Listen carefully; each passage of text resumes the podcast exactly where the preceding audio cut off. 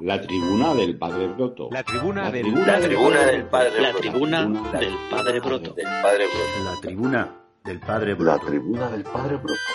La tribuna del Padre Broto. Bienvenidos, soy el Padre Broto. Alguna vez ya os he contado alguna pincelada sobre mi madre, la ciencia. Una persona buena, con gran corazón, sensible a la pobreza, a la injusticia, a la mala fortuna de los otros, siempre agradecida por la vida que había llevado, sin excesos, sí, pero también sin privaciones. Seria, responsable, cumplidora de su palabra, de su trabajo, pero también dispuesta a la broma, al chiste, a la diversión, con gusto por el cine, el teatro, la música, la lectura, la historia, el arte, y también por la conversación sobre las cosas del día a día con su familia, con sus amigas. En sus tiempos jóvenes, madre severa. Con el paso del tiempo fue ganando en tolerancia y dulzura. Ahora tendría 90 años y todos los días me acuerdo de ella. Le imagino llamándome la atención por salir a la calle con los zapatos sucios. Le imagino animándome a salir a- de casa los días que me encierro en la lectura. Le imagino censurando la empanadilla que me pido de vermú en el bar cuando el hambre despierta.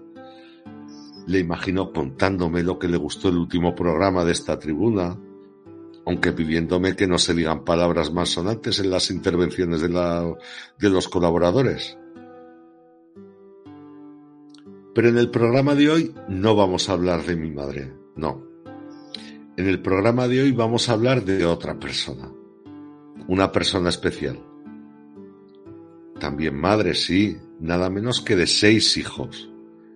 Pero no solo madre, también hermana, tía, abuela, hija, esposa, amiga, maestra, estudiante, espectadora, lectora, conductora, cocinera, nadadora, católica practicante, mala contadora de chistes, sincera, sentida, risueña. ¿Aún no habéis adivinado de quién hablo? ¿Necesitáis alguna pista más? Para los despistados aclaro que hablo de Isabel, de Isabel Pertusa la aliena. Y yo, que soy nacido en Pertusa y no le conozco doña Isabel, pero por el hecho de que lleve por primer apellido el nombre de mi pueblo ya me convierto en admirador suyo. Si a eso le añades que me han contado que ha trabajado toda su vida de maestra, de maestra de pueblo, en Denuí, en Vizcarrués, en Arbañés, en Siétamo y luego ya en Huesca, que le decimos ciudad, pero no deja de ser también un pueblo donde todos nos conocemos. Yo que también he dedicado mi vida a enseñar, o me convence más que un día tenemos que quedar en los porches a tomarnos un café o un mosto o lo que sea. Me he enterado que hoy cumple 85 años, ahí es nada, y los que le quedan por delante. Pues seguro que el cuerpo y la cabeza le acompañan, rodeada de esa familia suya que le quiere, aunque alguna vez no se le note mucho a alguno de sus hijos, que se dé por aludido quien quiera. Rodeada de tus amigas, ahora que ya estáis volviendo a quedar tras el asunto este tan pesado de la pandemia, y se preguntará, ¿y este hombre por qué se pone a hablar de mí, sin mi permiso, en el programa este que hace todas las semanas en Gil Radio? Bueno, pues principalmente lo hago para agradecer todas las colaboraciones, toda la ayuda que he recibido de su familia. Estaba haciendo ahora repaso y entre sus hijos, su hermana y sus sobrinos me han solucionado la mitad de, los programas. Así que de bien nacidos es ser agradecidos. Gracias por esa familia tuya tan dispuesta a meterse en líos como este, sin más oficio ni más beneficio que pasar un rato agradable y hacérselo pasar bien al que lo quiera escuchar. Y segundo, lo hago porque me da la gana. Porque creo que son personas como usted las que hacen de este mundo un lugar donde merece la pena vivir.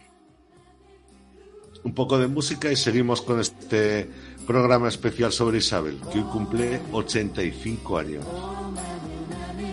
En 1971 triunfó en España esta canción que es un canto de amor a las madres.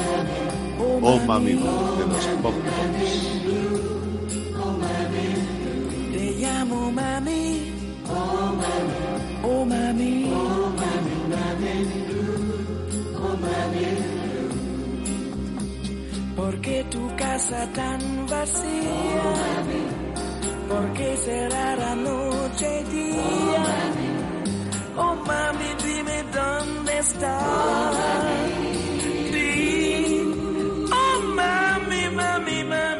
después de tanto caminar. Me quiero consolar y ser de nuevo niño por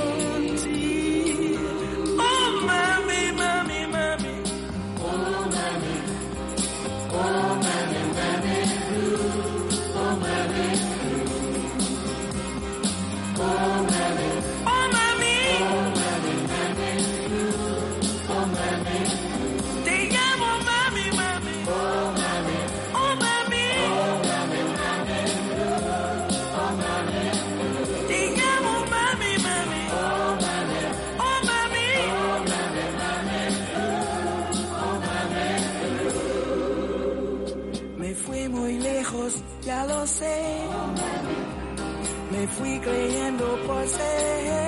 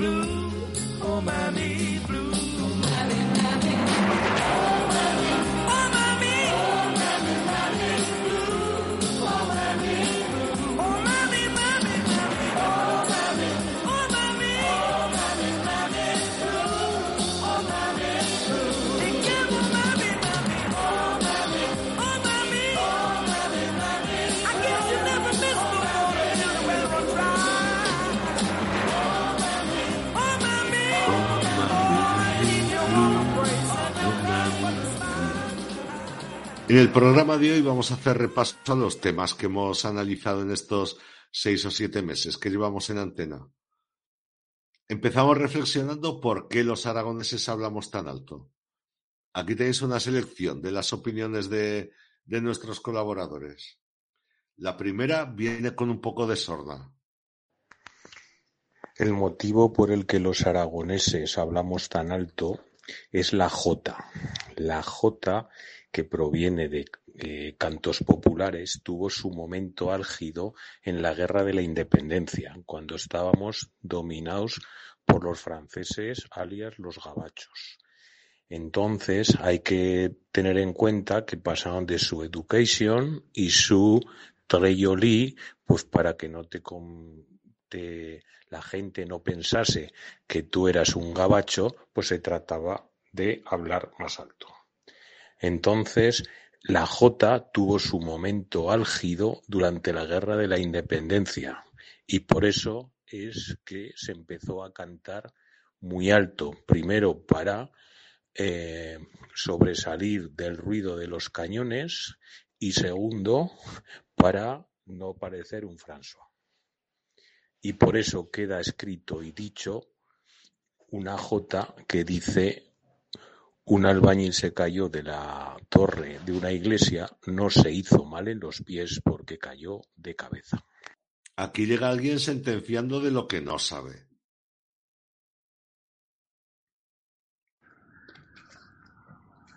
El aragonés habla alto para convencerse a sí mismo de lo que dice, pues nunca está demasiado seguro de lo que piensa. Y claro, toda regla tiene su excepción. Hola. Soy el aragonés que habla bajito. Sí, hablo bajito. ¿Por qué? Porque no quiero despertar a nadie. Luego nos preguntamos qué es ser moderno. Pero antes de sumergirnos en este nuevo asunto, escuchemos a Armando Manzanero que nos canta Contigo aprendí. Contigo aprendí que existen nuevas y mejores emociones. Contigo aprendí a conocer un mundo nuevo de ilusiones. Aprendí que la semana tiene más de siete días. A ser mayores mis contadas alegrías y a ser dichoso yo contigo lo aprendí. Contigo aprendí a ver la luz del otro lado de la luna. Contigo aprendí que tu presencia no la cambio por ninguna. Aprendí que puede un beso ser más dulce y más profundo, que puedo irme mañana mismo de este mundo. Las cosas buenas ya contigo las viví contigo aprendí que yo nací el día en que te conocí.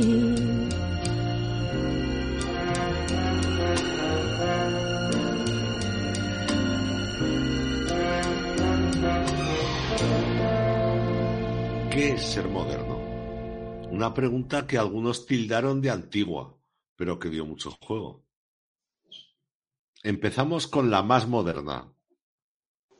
Ser moderno para mí soy yo, la más moderna de todas.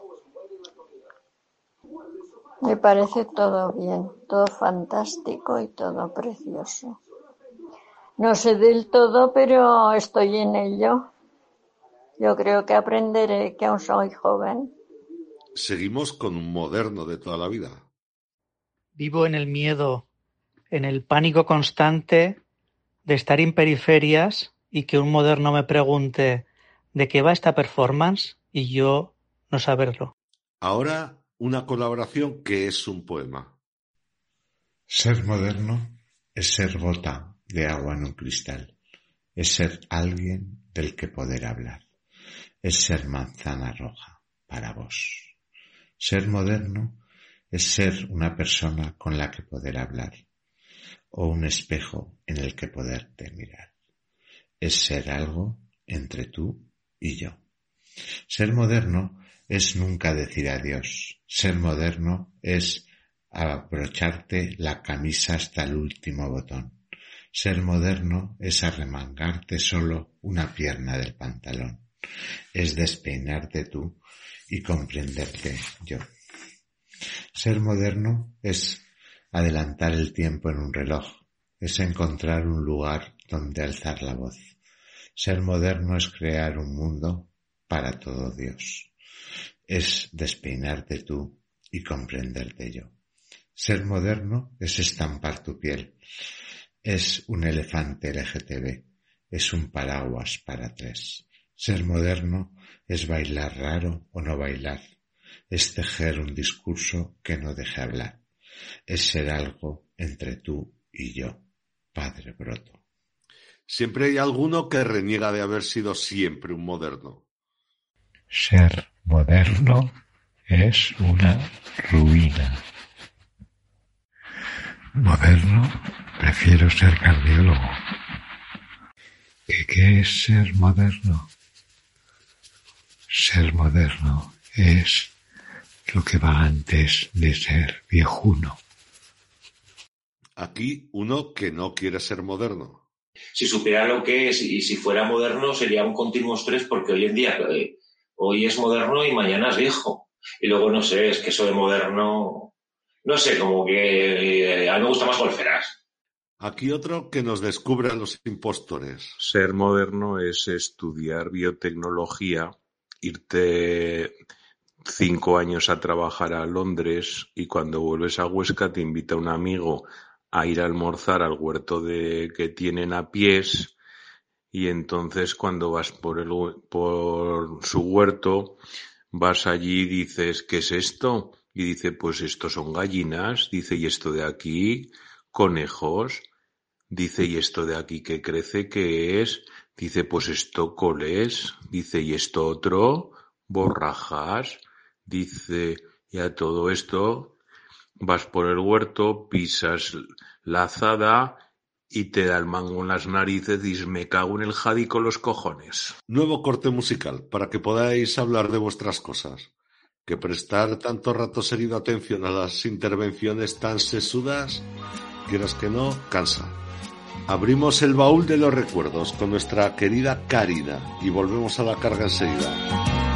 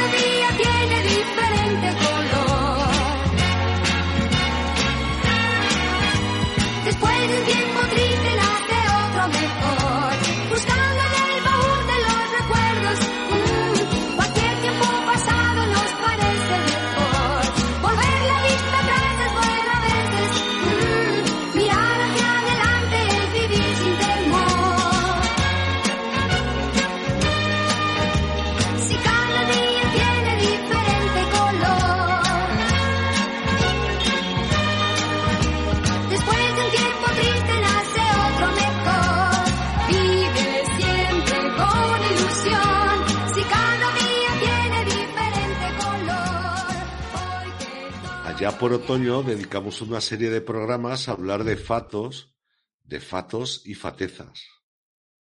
A continuación, una fateza en primera persona. Os voy a contar una faceta de mi niñez. Tendría yo unos 12 o 13 años, ahora tengo 57. Un domingo por la mañana mi padre me mandó un encargo, comprar un pastel ruso en Ascaso. Eran los primeros años en los que Ascaso vendía su el que después ha sido famosísimo ruso. Creo recordar que me dio 100 pesetas para cumplir la misión. Llegué a la tienda del coso, pedí el ruso, me lo envolvieron y entregué el billete de 100 cuando, para mi sorpresa, me informaron que me faltaban 20 pesetas. Por unos segundos me quedé bloqueado, era ya tarde y nuestra casa estaba lejos, no me daba tiempo a ir y volver. En ese momento caí que mi padre tenía un amigo con una tienda muy cercana, al que podía pedir ayuda. Además estaba de suerte, pues era domingo y la tienda del amigo de mi padre era una pastelería, en concreto la pastelería Ortiz, que estaba a unos pocos metros en los porches. Sin pensarlo, eh, pedí en escaso que me guardaran el ruso y que en un momento volvía con las 20 pesetas. Me planté en un momento en la pastelería Ortiz, me presenté y les expliqué la situación. Necesitaba 20 pesetas para poder pagar el pastel ruso de Ascaso. Absortos me entregaron las 20 pesetas, fui a Ascaso, pagué y me fui a casa con el ruso. Al llegar a casa le expliqué lo ocurrido a mi padre y se echó a reír. Me dijo que era fato perdido. Ahora una fata orgullosa. Viva Huesca, que es mi pueblo. San Lorenzo, mi patrón. Las niñas que van por agua a la fuente de Libón. No sé si es una fateza, pero es una jotica de Huesca. Y un gran ejemplo de fateza en el que seguro que muchos se reconocen. Una fateza de Huesca es pasearse por el coso con tu look eh, nuevo que estrenas ese día. Seguimos con más fatezas. Se me ocurren unas cuantas fatezas. Comparar el mundo con Huesca. Por ejemplo, estar viendo los campos elíseos y decir algo así como esto me recuerda a los jardines del paseo de la estación. Otra sería pensar que como eres de Huesca vas a caer bien a todo el mundo. O llamar veladores a las terrazas y verlo al aperitivo. O creer que San Lorenzo nació y vivió y murió en Huesca. O sentirse dueño del Pirineo. O pensar que los de Zaragoza nos miran raro. O ir a los toros a merendar. O ir a los porches de Galicia y sentarse en la Plaza Zaragoza o ir al Jayalay de fiesta, o confundir la calle San Lorenzo con la calle de Padre Huesca. Por cierto, Padre Broto, perdone la indiscreción, ¿sabe usted algo del Padre Huesca? ¿Era de Huesca? ¿Y el Padre Kerbes? ¿Qué me dice de los pictogramas de los deportes olímpicos del Padre Kerbes? El más chulo es de ciclismo, o sea, comparar, que además ahora tiene cuatro. Y como final de mi reflexión sobre el universo fato, permitidme un consejo. Antes de exclamar la palabra fato, es aconsejable que la precedáis de un hostiaque. A seguir bien. Por alusiones, el padre Huesca no era de Huesca, sino de Monflorite, y el padre Kerbes tampoco era de Huesca, que era gabacho. Pero no me despistéis. Cerramos este repaso a fatos y fatezas con este broche surrealista. Fato. Fato es el de Huesca. Fato es tonto. Y así como es propio del tonto hacer tonterías, lo propio del fato son las fatezas. Puede ser considerado fateza tratar de desentrañar las sutilezas que distinguen a un fato de un simple tonto. Así en Huesca no habría un tonto del pueblo, sino que Huesca sería dominio del tonto. Lugar donde se desarrollan, en armonía con su entorno, las más diversas formas de la tontería, donde cada uno que te encuentras es más tonto que el anterior. Delirando un poco más, Huesca sería el lugar perfecto para desarrollar la tontología, la ciencia de la tontería, de lo tonto y del tonto. Huesca, aquí todos tontos. Todo esto dicho desde Zaragoza, donde ya se sabe que el único que discurre es el Ebro. Un poquito de música y seguimos. Una canción del folclore cubano que todos conocemos. La han cantado muchos artistas, desde muchos estilos, pero en mi opinión, nadie tan bien como Compay Segundo.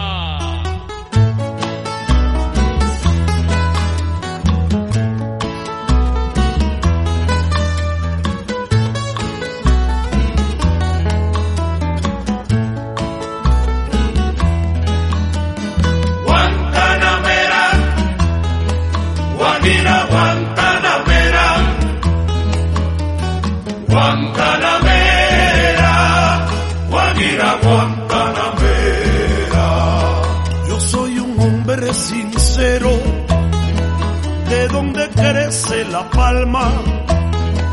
Yo soy un hombre sincero, de donde crece la palma. Y antes de morir yo quiero echar mis versos del alma. Y antes de morir yo quiero echar mis versos del alma. Guantanamera, Guajira, Guantanamera,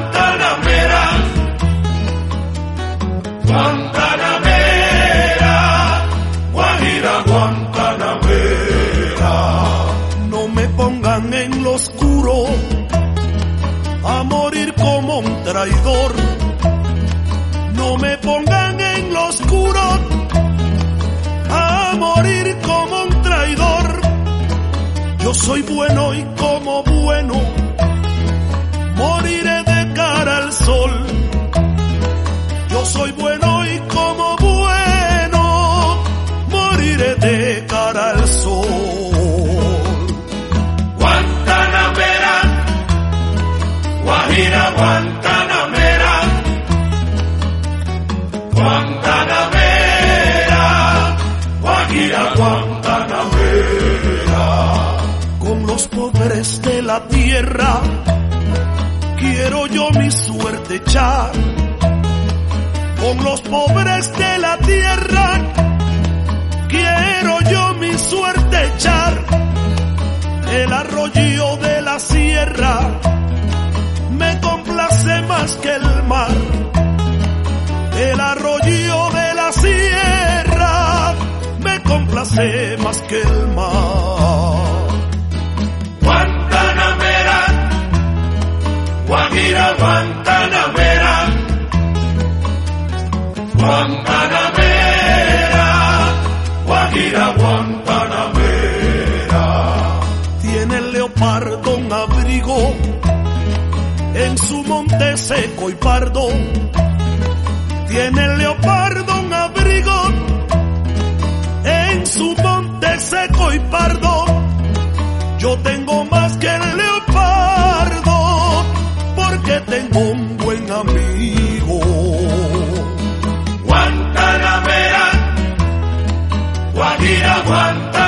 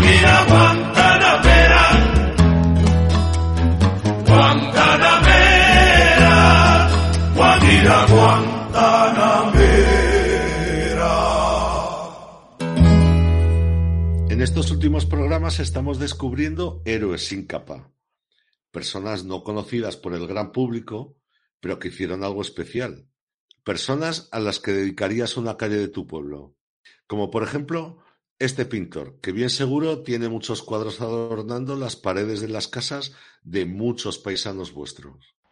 Yo conocí a un señor que se llamaba José María Lanzarote, artesano de la madera heredado de su padre. Y en sus ratos libres pintaba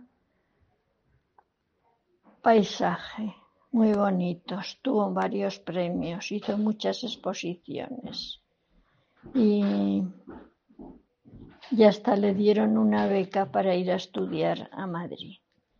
Pero su padre dijo que no, que tenía que seguir con la carpintería. Y como entonces éramos muy obedientes, el chico se quedó en la carpintería. Y ahora conozco mucho a, a su mujer, que se llama Lourdes Iral.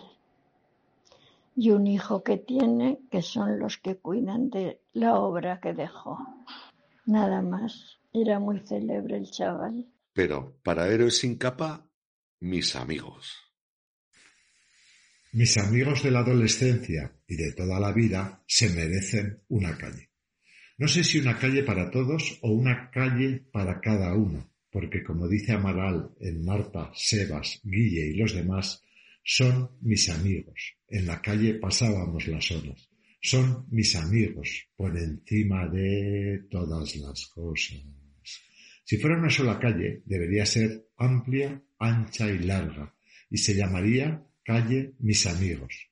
Si fueran muchas, tendrían que estar todas juntas, apiñadas, que una llevara a la otra y esa a otra. Y con el ánimo de saludar a mis amigos y amigas, si es que se puede saludar en este podcast, dejadme que enumere alguna de esas posibles calles que deberían estar todas en Huesca. Menudo lío. A saber, este sería un posible callejero. Calle Gonzalo. Él se marchó y él debe ser el primero. Una calle con curvas pero de circulación rápida sería una buena opción. Calle Víctor. Él es un pincho que merece una buena calle que desemboque en alguna piscina. Calle Bollos. Él es un pan que trabaja por las noches. Para él, una calle tranquila que apunte hacia la montaña o mejor hacia el mar. Calle Martinicli. Ella es nubes, nieves, suaves, listas, majas, amiga. Para ella también una buena calle. Calle Julito. Él es como es, muy suyo pero muy mío. Es un pesimista empedernido al que todo le sale bien. Pongámosle una calle para él. Calle Mariajo, calle Ana, calle Merche, calle Manolete, calle Pascual, calle Michel, calle Diego, calle Ursu, calle Flor, calle Gotoy, calle Lozano, calle Pachi, calle Pepino, calle Kiri, calle Begoña, calle Amaya y Fefo, calle Gema, calle Susana, calle Guille, calle Jean y un poco calle José Luis, calle Fernando, calle Lucía, calle Pedro, calle Javier, calle Gloria, calle Charlie, calle Marisa, calle Carlos, calle Charo, calle Pilarín, calle Yolanda, calle Mamen, calle Conchita, calle Patachicle, calle Cerolo, calle Agustín, calle Chus y por último calle Sin Fin, la calle que honra a todos los demás. No importa el orden, sino el desorden, el perderse entre sus calles, en adivinar en cada una un espíritu, una forma de ser y estar. Su historia es mi historia y sus calles mi memoria. Por último, que hay que ser agradecido, gracias Padre Broto por hacernos reflexionar sobre temas tan variados y variopintos que tienen el hilo común del sentido común. Contigo el mundo es mejor, porque nosotros somos mejores cada podcast. Todos esperamos que hayas venido para quedarte. La comunidad LTBBB te necesita. También tenemos a personajes de cuento. Hola, Padre Broto. La propuesta que le voy a contar no trata de poner el nombre de una calle a alguien, sino de volvérsela por derecho propio a un personaje muy importante para todos los niños. La resolución en cuestión fue ordenada en el BOE 974-HU del 21 de septiembre de 1971, donde se refleja, para generar conocimiento, hacer público que a petición popular y con el apoyo unánime del colectivo orcense de Madres contra el Miedo, se dictaminó que el Callejón del Hombre del Saco, situado en el centro de la localidad orcense, pasase a denominarse con carácter inmediato y retroactivo Callejón del Saco. Ya son 50 años desde que el hombre del saco perdió su calle. Sinceramente, creo que es una injusticia. Por favor, dejemos de responsabilizar al hombre del saco. La memoria histórica necesita ser subsanada. Parece que las antiguas placas de la calle todavía están depositadas en el registro civil de Huesca y no sería difícil poner en marcha la propuesta. Gracias, Padre Broto. ¿Y por qué no dedicar una calle a... Bueno, el asunto es el de los héroes sin capa. O después de una derivación, personas que creemos que merecerían tener una calle con su nombre. Yo quito lo de personas y digo, ¿por qué no una calle huevo frito? Que sería una especie de superhéroe de la cocina. una especie de superhéroe de los platos, de las cosas que se pueden comer. Pues mi propuesta es esa, calle del huevo frito. O la calle huevo frito, que suena más contundente. Pues hasta aquí el programa de hoy. Dejadme que antes de la despedida os ponga otro poco de música. Esta canción la pusimos en el programa de Navidad y parece que gustó mucho, así que repetimos.